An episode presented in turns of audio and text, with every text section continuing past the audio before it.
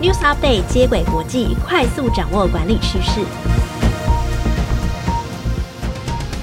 听众朋友，大家好，我是经理人月刊采访编辑简玉璇，我是经理人月刊实习编辑邱永恩，欢迎收听经理人 Podcast 的接轨国际。在这个单元中，编辑团队会精选国际财经管理资讯，提供导读和解析，帮助读者掌握管理趋势。今天分享的主题有：缺工时代，BPO 是未来趋势吗？解析 BPO 的两个优点，向希尔顿亚马逊学习三方法提高顾客忠诚度。通膨时代，一份全薪还不够，员工开始过度就业。讲到就业哦，最近其实有几则新闻很热门哦。第一则就是长荣的行情的高层去协助搬行李，那第二则就是说君越的总经理受访的时候就说：“哦，他等一下要去铺床。”然后其实记者在现场都以为说：“哎，你在开玩笑吗？”然后他说是真的，而且他从去年年初就开始支援铺床的工作了。虽然总经理自己下来服务蛮好的，但我觉得员工好像会更希望说，让我的薪水多一点，但是同事也多一点，这样子整体的工作量减少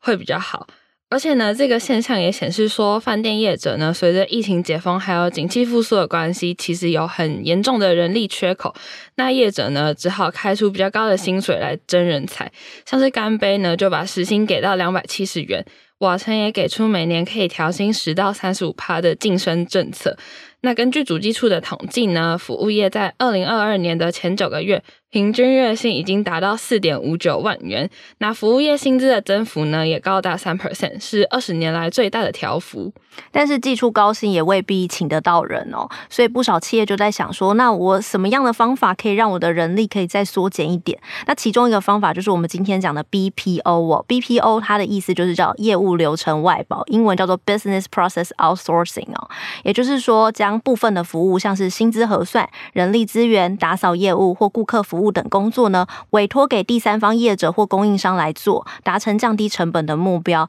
也让公司可以更专注在核心的业务上。我觉得在这个缺工的势头上啊，其实企业就是把握好关键的人才，然后专心去发展重要的业务，其他的工作就可以外包给外面的公司。这样，那像印度业务外包咨询公司 Mason Kumar 就指出，全球在二零二零到二零二五年呢，将会以八 percent 的年成长率增长。所以，像是有些医院可能会把清洁啊，或是运输床单的业务外包给清洁公司，还有像一直以来都有蛮多的跨国企业会把电话客服的工作委托给其他国家，让二十四小时都有人接听。这样子听下来，感觉 BPO 其实不是很新的模式，诶，感觉服务业其实蛮常用的。还是说这几年 BPO 的服务有什么变化吗？其实不是只有服务业在用哦，过去两年间也不少陆续有半导体啊、汽车零组件等制造业者逐渐的导入 BPO 哦。他们不是只把自己的零件外包给下游的厂商，而是把薪资核算的工作直接发告给 BPO 的业者。周刊东洋经济呢就曾报道一家 BPO 的日本公司叫做 Payroll，它是一间协助企业呢计算薪资奖金的公司，它专门帮企业呢在比较忙碌的月份协助他们发工资啊，然后计算年终税额。等等，也就是说，其实企业找 BPO 的合作形式可以蛮弹性的，可以这个月缺人手就找人来帮忙。而且呢，刚刚提到的那间公司 Payroll，他们在去年六月的时候，在东京证交所的创业板市场上市，所以也就代表说，其实企业对于这一项服务是有一定的需求。这样，那 Payroll 的社长汤浅哲哉在接受访问的时候也有提到，过去两年因为疫情的关系，所以员工出席工作的不确定性就提高了嘛，那就会连带影响说，计算薪水的复杂度就会跟着提升。可是呢，即使公司他们必须要面对员工请假会造成这些业务停摆的状况啊，就还是必须发薪水给员工。就这样子让薪资 BPO 的这个服务受到关注。富比士的文章就指出，哦，企业采用这种 BPO，除了前面有提到的可以降低成本啊，专心发展核心技术的好处之外，另外还有两个优点哦。首先是它可以让企业拥有更好的营运弹性。当企业把非核心的业务呢外包给 BPO 公司的时候，就有更多的时间和资源，让员工可以集中发展他们的核心能力，更有机会培养新的技能。再来呢是获得专业的风险管理。那企业把部分的业务委外啊，其实 BPO 公司就会找到那个领域的专家来帮企业做评估，也可以帮助企业降低风险。那除此之外呢，BPO 公司也会提供企业相关的报告，可以帮助组织更了解说现在有哪些问题需要被解决，或是有什么可以更改进的地方。那企业在面对产业环境的变动啊，也可以更快速的应对，甚至有机会在同业中保持领先的位置。这个意思其实就是各司其职啦，就是诶，我的企业发展我核心的业务，那我其他非核心的我就呃外包给其他人，那他们可能是专门做客户服务的外包公司，那他就可以提供专业的服务观点，提醒我说，诶，你的服务或是客服方面有什么流程需要改进的，那你可以做哪些调整，所以对企业来讲也会是有帮助的。不过企业在挑选 BPO 公司的话，也是有一些学问的，特别是近年来越来越重视 ESG，外包单位的人力聘雇是否符合劳基法，或者是有没有违法的情况，像是不给劳工劳健保啊，呃，或者是不给劳工加班费啊，这些其实企业都要去注意。双方可以在外包契约上面加注，或是采用最有利标的形式来找到优质的服务厂商哦。不过，在吹工时代，其实 BPO 还是企业可以评估要采用的一个方式啦。那采用这个模式对企业最大的好处就是可以拥有更多的营运弹性。那同时呢，企业也可以靠着 BPO 单位的专业去发挥更好的竞争优势。嗯，说到这里，其实我也有点想把我的某个烦恼交给 BPO 公司决定。什么问题不可以看经理人月刊解决？就是其实我平常是一个蛮有选择障碍的人，我。曾经呢，就是站在 Seven 的饭团柜前面，然后挑了十分钟，想说我到底要吃尾鱼还是鸡肉饭口味？哎、十分钟也太久了啊！你就今天买尾鱼啊，明天买鸡肉饭啊，两种不是都有了？不过永恩这个状况确实跟一般的消费者很像哦，因为现在消费者其实有越来越多的选择，尤其是你在网购的时候，我相信大家一定有个经验，我在搜寻一双袜靴的时候。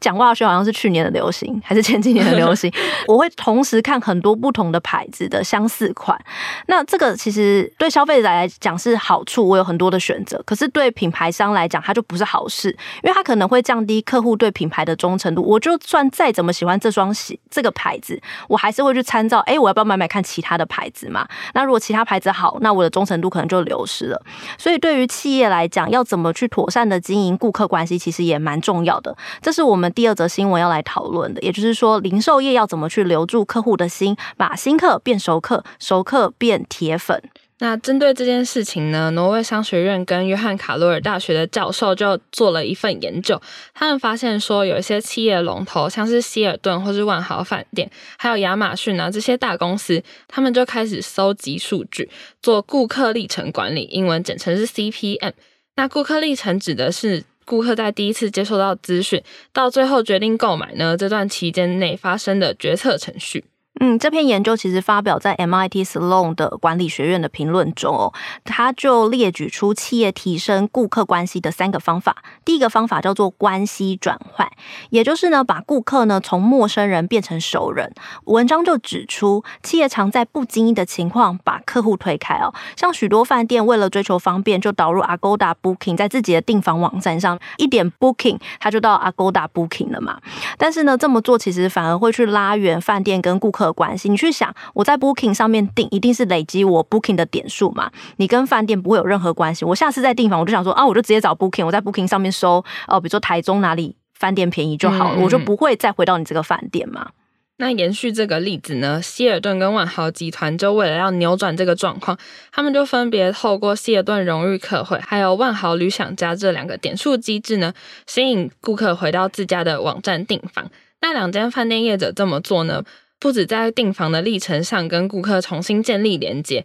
也让消费者提高对于品牌的熟悉度，最终呢都有成功换回了忠实顾客，而且在官网跟 App 的预订量跟之前相比也是有翻倍的成长。嗯，这个我感受很深，就是我有个朋友就是一个万豪集团的这个旅享家的会员哦，他就累积那个点数，累积到可以去马尔蒂夫住他们的饭店。什么？对。那第二个方法我要讲的叫做关系影响力哦，就是比起陌生的牌子，大多数顾客其实还是会更愿意购买自己熟悉的品牌的产品哦。如果企业可以借由这个良好的顾客关系，善用影响力向这群消费者推销产品，就有机会让他们更快的买单。像是亚马逊呢，他就利用 Prime 的尊荣会员机制，找到一群愿意付钱的客户，然后提供他们呢美国境内的快速配送、免运费，还有提早三十分钟抢购优惠货品的服务。借此呢，就跟他们建立连接，然后也借此呢，就是把我想要推销的产品主动向他们推销，就可以创造更大的营收。嗯，那最后一个方法呢是关系防御，意思就是说，企业要尽可能的维持跟客户的关系，避免流失掉客源。那企业可以透过满意度还有绩效评估去检视，说自己跟顾客的关系有没有降温，或者是已经失去连接，再针对状况去做改善。像欧洲呢，有一间保全供应商叫 Sector Alarm，就发现说有一阵子他们的客户流失率突然增加了。那他们回头去检视顾客历程之后，才了解到原来是因为系统太常误报，导致客户呢不耐烦，所以最终就不愿意继续使用他们的产品。那在发现这个问题之后啊，Sector Alarm 也透过跟制造、还有销售跟服务端一起合作，去改善整个警报系统。然后也同步的加入自动化系统，去通知顾客一些日常需要的服务，像是什么时候要更换电池这种。那这个转变呢，也让他们现在的顾客满意度来到了九十五 percent。最后再为听众总结一下企业提高顾客忠诚度的三个方法：第一个是建立关系转换机制。设计熟客制，让顾客从陌生人变熟人。第二个呢是善用关系的影响力，瞄准熟客呢，大力推广服务或产品。第三个呢是关系防御法，透过满意度评估，在客户关系恶化前就事前的修补。那谈完企业跟顾客的关系，接下来我们第三则要讨论的是组织，也就是企业跟员工之间的关系哦。嗯、最近不是有个名词很红，叫做过度就业？永恩知道这是什么意思吗？我有看到一个相关的文章，然后他就说，过度就业指的是说，工作者会在维持一周工作四十个小时的状况下，做至少两份全薪或是更多份的工作。我觉得这个有点像是积极版的安静离职。因为我们之前在接轨有跟大家聊过，说安静离职的工作者其实就是把事情做到刚刚好就好。那如果没有额外叫他做，他就不会特别做。但是过度就业的员工比较像是他想要把事情赶快做完，然后用他正常的工时去做另外一份自己比较喜欢或是额外的工作。我觉得其实这个在 work from home 的趋势之下，雇主的监督力就减弱了嘛，所以是蛮有可能出现的状况。我觉得他们很像时间管理大师，诶，就是你看四十四十个小时，但他可以同时做两份工，代表他工作的效率可能很好，或者是他都没在工作。他听起来好像跟工作者利用下班时间去兼职接案有一点点不一样，比较像是哦，我同时呃，今天我同时礼拜一我同时是记者，同时又是饭店服务员。天哪，我刚才是不是有点偷偷透露的我的意图？因为我就想说，最近服务业时薪不是很高嘛，我就想说，哦，短期我好像可以去做一下，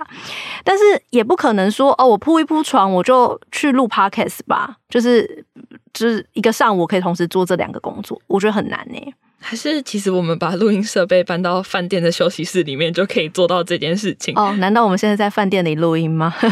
好啦，回归正题，根据网络媒体 Go Banking Rates 的报道，人们会开始追求第二份工作啊，其实是为了要对抗严重的通货膨胀。那再加上之前疫情带来的远距办公趋势，所以就让同时做不止一份工作的这个可能性提高很多。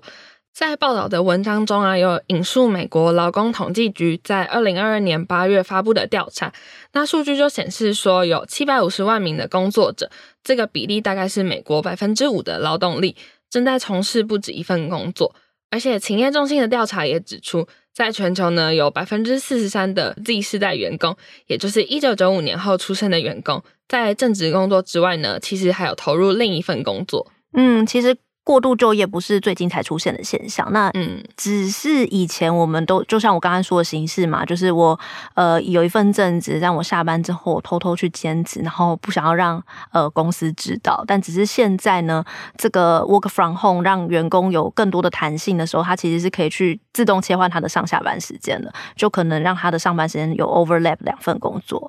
在美国这件事情过度就业是一直很有很有很多讨论，像是社交呃新闻网站叫。Reddit 就是它有点类似台湾的 PTT 啦，它上面就有过度就业的讨论版。那它累积到二零二二年的十月，已经有九万九千三百名的成员，而且呢又以专业工作者占多数哦。那国外呢还有一个 Overemployed.com 这种专门谈论过度就业的网站，它可以让工作者们呢在上面匿名交流一些常见的过度就业的问题哦，比方说我如何快速的在多台笔电之间切换页面，然后避免被老板看到说我同时在做两份工工作，以及怎么避开公司的远距监控系统等等。我在找相关资料的时候，也有看到这个网站，然后出于一个好奇心，我就点进去看了几篇，里面的内容真的整理的很详细，而且还会帮你分类好不同的主题，有点像是一个过度就业的干货大全。那我觉得，其实过度就业这个议题会再一次的被大家关注，是因为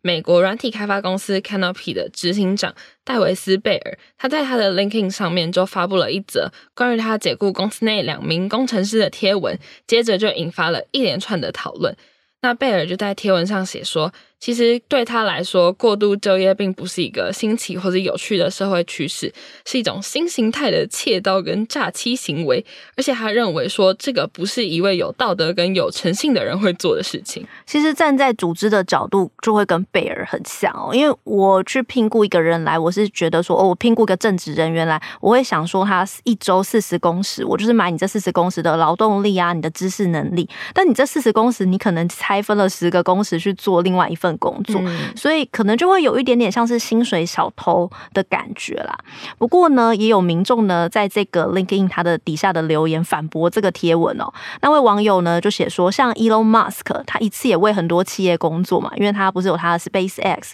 可他同时也是在做 Tesla 的呃执行长嘛。就获得很多的人的认可啊，跟赏识，大家都说 Elon Musk 很棒。可是呢，普通人呢兼两份正职的工作，却要受到抨击哦。而另外一方面呢，有一些人去推论说，文中内的。呃，他所指的这个工程师，可能是为了要维持生计，所以才会一次做两份工作。不过呢，贝尔也不甘示弱，在 Business Insider 的专访中去回应这件事啊。他说，这两位工程师呢，各自都领有十三万美元以上的年薪，就是薪水很高啦。嗯。而且呢，公司呢还发现说，其中一位工程师啊，在到职二点五个月之后，开始出现工作表现不理想的状况，然后引起呢周遭同事的关注。那这个过度就业的工程师，他出现的状况，包括像是反复的错过会议时间啊，或是没有完成交代的任务，还有一个是在视讯会议的时候一直关着镜头，而且不止这样子，那间公司的人资就发现说，这位工程师的 LinkedIn 档案设定成不公开，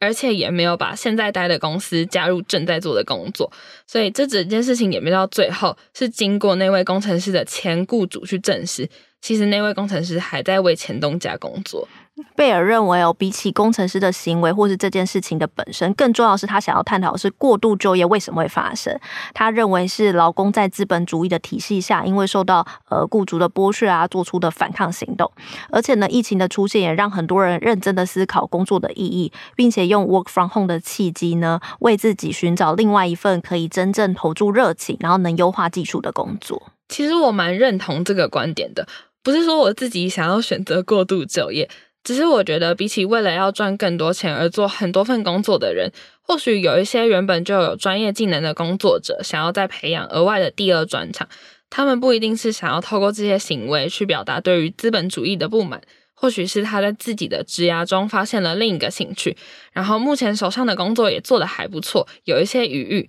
所以就想要培养额外的专长。听众朋友如果有兴趣想要了解这个什么叫过度就业，其实可以上那个 Over Employee 的网站去看。它的开头其实写的还蛮有趣，他写说做两份工作实现财富自由哦。那如果是企业呢，想要知道员工是不是有在默默的过度就业啊？贝尔呢，他其实提供组织两个观察的方式哦。第一个很特别，就是员员工在录取这份工作之后，他其实并没有马上在 LinkedIn 上面更新他的新职务名称，而是呢选择把这个资讯呢设成不公开。那主管也不用说哦，直接去打扰说，哎，你为什么要这样？其实可以侧面去了解一下他的想法，透过其他同事去问一下为什么他不更新之类的。那再来第二个呢，是经常在会议上迟到或者是缺席，而且对于这个行为没有提出任何相关的解释。还有，就算他有参与会议呢，也自己关掉镜头，不愿意露脸。但讲了这两个观察方法，不是说员工出现这些行为就一定是在过度就业，只是呢，企业还是可以把这些现象当做观察过度就业的疑点。不过在台湾，如果你同时兼两份正职的工作，组织是蛮容易发现的哦，因为你两个工作雇主都要帮你投保劳健保，嗯、然后这个时候可能就要选一家你薪资比较高的去投保的时候，就可能会比较扛。那除非你是用外包形式的兼职，像是写外稿啊，或者是帮别人设计东西这种。但我觉得贝尔他提供这两个观察方法的目的，其实并不是说企业要去揪出这个薪水小偷，揪出这个过度就业的员工，然后予以惩处。其实他反而是提醒企业去关心员工为什么会有这样的状况，是不是目前的工作让他们不满意，或者是无法全心的投入。此时刚好是一个很好的契机，可以聊一聊，嗯、看他们要不要转换跑道啊，或者是我提供你其他的工作机会。玉璇的说法让我想到，我之前在看书的时候有看到一间日本的人力资源公司叫做 InFactory，那他们就反其道而行，他们反而鼓励员工去尝试专业以外的工作或是活动，而且那间公司的社长觉得这样子可以培养员工的第二专长，让员工追求变革还有尝试性挑战，是一个很好的做法。他们甚至还鼓励离职的员工可以再回来公司当研究员，保持跟公司的互动还有交流。嗯，哇，听起来其实开放员工尝试过度就业也是企业营造另外一种雇主品牌的方法哦。那很谢谢永恩的分享。今天我们讨论了三则新闻，分别是缺工时代 BPO 是未来的趋势吗？向希尔顿、亚马逊学习三个方法提高顾客忠诚度，以及通膨时代员工开始过度就业的现象。喜欢经理人 Podcast 的话，欢迎到 Apple Podcast 给我们五星好评。如果有任何职场困扰，希望我们解答，也可以填写资讯栏中的表单，有机会邀请职场专家为你解答哦。以上内容由高继鹏、吴俊义、邱永恩编译整理，简玉璇、邱永恩制作。感谢大家的收听，经理人接轨国际，下回再见，拜拜，拜拜。